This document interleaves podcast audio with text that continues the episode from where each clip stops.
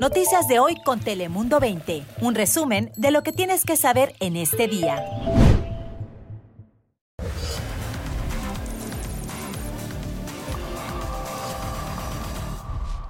¿Qué tal? ¿Cómo estás? Feliz martes. Bienvenidos un día más aquí a Dale Play. Ya sabes que aquí te contamos en solo minutos las noticias que más te interesan a ti, tanto en California como en el mundo. Así que sin más, como cada día arrancamos con las cinco noticias más importantes de las últimas horas. Bienvenidos. Comenzamos en Toluca Lake, donde cuatro personas que se encontraban anoche alrededor de las nueve en las afueras de un restaurante fueron atacadas a tiros. Un hombre murió en el lugar, dos más fallecieron al llegar a un hospital de Burbank, al cual, según autoridades, manejaron ellos mismos. Además, otra víctima continúa hospitalizada. Hasta ahora se desconocen los motivos del tiroteo y los autores siguen prófugos. Lo vemos difícil mientras haya cruces irregulares como estos. Eh, la posibilidad de que aumenten las citas eh, puede disminuir. Y ahí escuchaban a Enrique Lucero, director de atención al migrante en Tijuana. Y es que en la frontera crece la desesperación entre los migrantes que no logran obtener una cita a través de la aplicación CBP One. Una situación que provoca que muchos intenten cruzar de manera peligrosa la frontera. Además, las autoridades alegan que los cruces irregulares pueden reducir el número de citas que se otorgan a través de la aplicación. Y este martes regresaron a clases cientos de alumnos de escuelas católicas y no católicas del sur de California. Esto después de que amenazas de bomba provocaran la evacuación de emergencia y una gran actividad policial en planteles educativos, como por ejemplo Damian High School en Berne, Nativity Catholic School en El Monte o Our Lady of the Assumption Catholic School en Claremont. Además, entre otras, la Arquidiócesis de Los Ángeles colabora con la investigación y dijo en un comunicado que esta ola de amenazas es muy similar a las ocurridas en las escuelas europeas la semana pasada. Y ahora crece la preocupación por una desaparición de una mujer de San Diego. Escuchen, esto ocurrió en un viaje que ella hacía por carretera a una boda en Connecticut. Hablamos del Chelsea Green, que lleva tres semanas ya desaparecida. Los investigadores del Departamento de Alguacil en Arizona dicen que ella dejó San Diego el 24 de septiembre para conducir a esta boda y ver a su familia y tenía previsto acampar en una zona cerca de Flagstaff, Arizona, y no se supo más de ella. Sus padres denunciaron la desaparición a la policía de Phoenix el pasado 4 de octubre.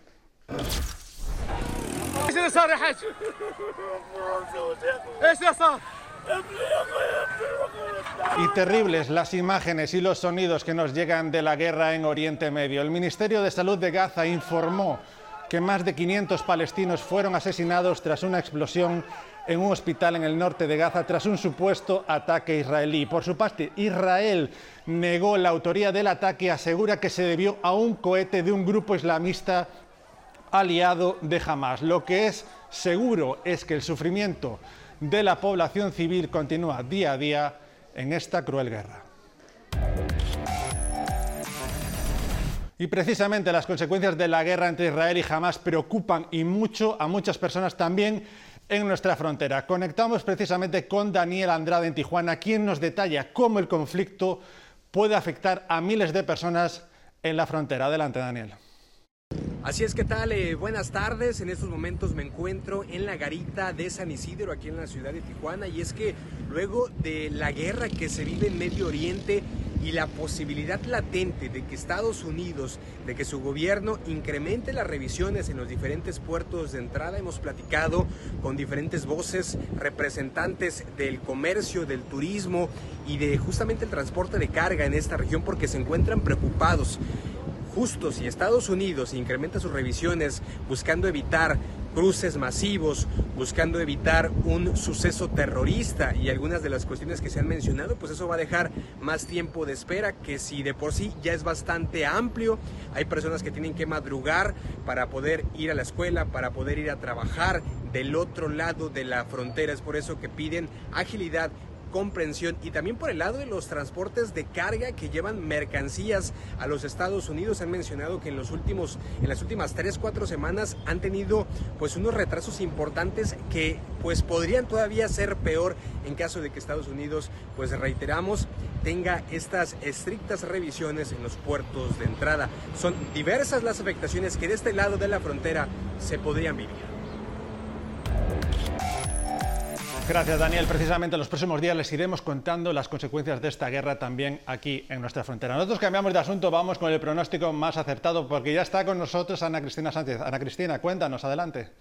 Muy buenas tardes. Precisamente a lo largo de los siguientes días vamos a lidiar con temperaturas bastante elevadas y por ello ya hay advertencias en las zonas en naranja, advertencias por calor, así que hay que prepararnos para esas temperaturas. Estarían oscilando entre los 90 a los triple dígitos, así que temperaturas muy elevadas al norte del estado en Sacramento, máximas en los 90 y a lo largo del jueves, de hecho, tendremos un ascenso en tanto a la temperatura máxima y a lo largo del Valle Central las temperaturas oscilando en modesto 90. Podemos ver que para Stockton 92 viento en calma, cielo completamente despejado, escasez de precipitaciones para el ombligo de semana y temperaturas así bastante elevadas. Al sur de California, a lo largo de la zona costera, zonas con neblina durante la mañana y esa nubosidad que abraza las playas durante la tarde, cielo mayormente soleado y zonas ya más alejadas del mar. Por ejemplo, en Los Ángeles las temperaturas en el rango de los medios 80 y mientras tanto en los valles, Santa Clarita o Escobina alrededor de los 90, inclusive en algunas zonas cerca de los triple dígitos, por ejemplo en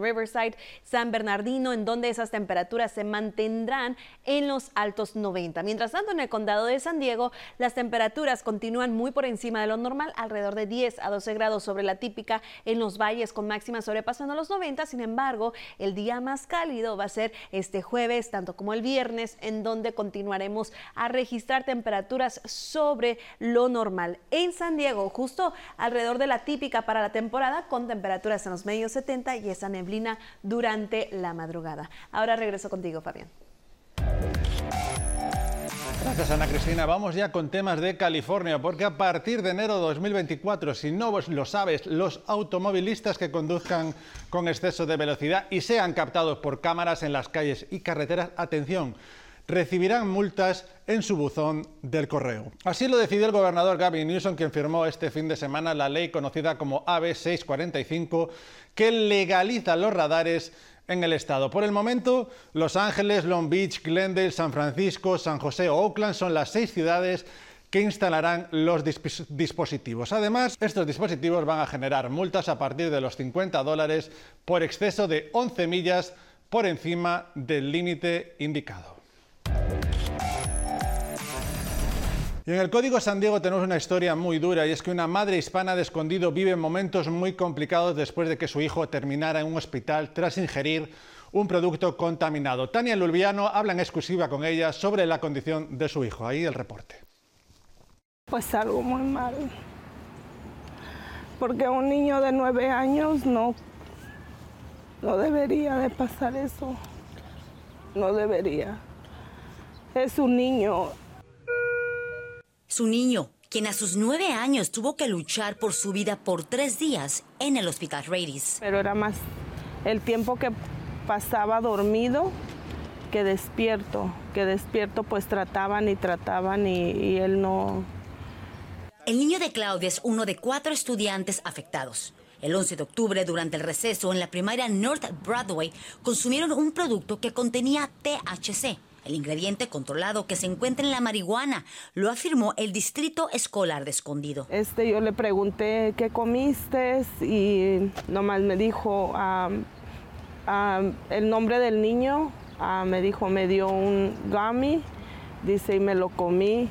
De acuerdo a este comunicado enviado por el Distrito Escolar de Escondido, los cuatro estudiantes fueron evaluados por la enfermera escolar del distrito después de que informaron sentirse enfermos. Los servicios de emergencia fueron llamados a la escuela y como medida de precaución fueron llevados al hospital para ser evaluados. De acuerdo a la doctora Villarreal, quien por más de 30 años se ha dedicado a concientizar a los padres sobre el peligro de las drogas y alcohol, asegura casos como los de estos niños son muy comunes a nivel nacional. Ni saben, ni saben qué es, ni saben. Y aparte, si tú ves la, la bolsita o el empaque, tú juras que son reales y no son reales. Muchos de estos eh, eh, dulces son este, copias, ¿verdad? De, lo que, de, los, de los reales que traen marihuana. ¿Cuánto te dijeron los médicos que comió tu niño? Ah, los doctores dijeron que habían sido 400 miligramos más extra como marihuana. Te puedes morir. Es una sobredosis de THC.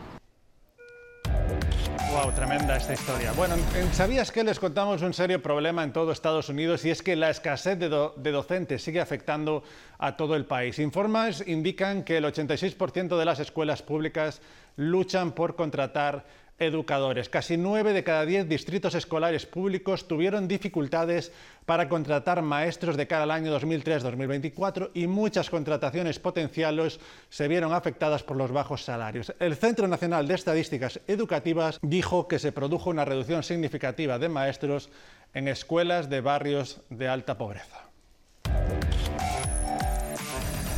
Y ahora te propongo una pregunta. Seguro que tú alguna vez has consumido comida rápida en alguna cadena de hamburguesas y quizá te has hecho esta pregunta. ¿Cuál es la empresa la más veloz en su cadena de comida rápida? Pues si te has preguntado eso, ahora por fin tenemos la respuesta. Escucha.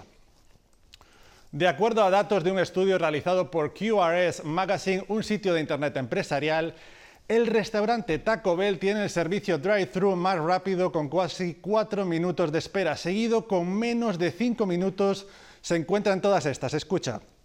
Carl's Jr., KFC, Arby's, Dunkin', Hardee's, Wendy's y Burger King. McDonald's tiene casi 6 minutos de espera, Chick-fil-A 7 minutos. El estudio incluyó datos de casi 1.500 restaurantes entre junio y julio. ¿Qué te parece?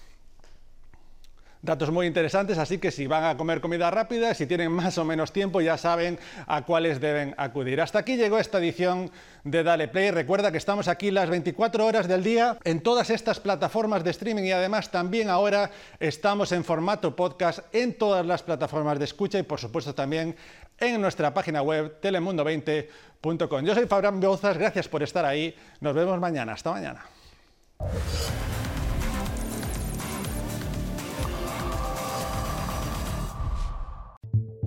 Noticias de hoy con Telemundo 20. Suscríbete para recibir alertas y actualizaciones cada día.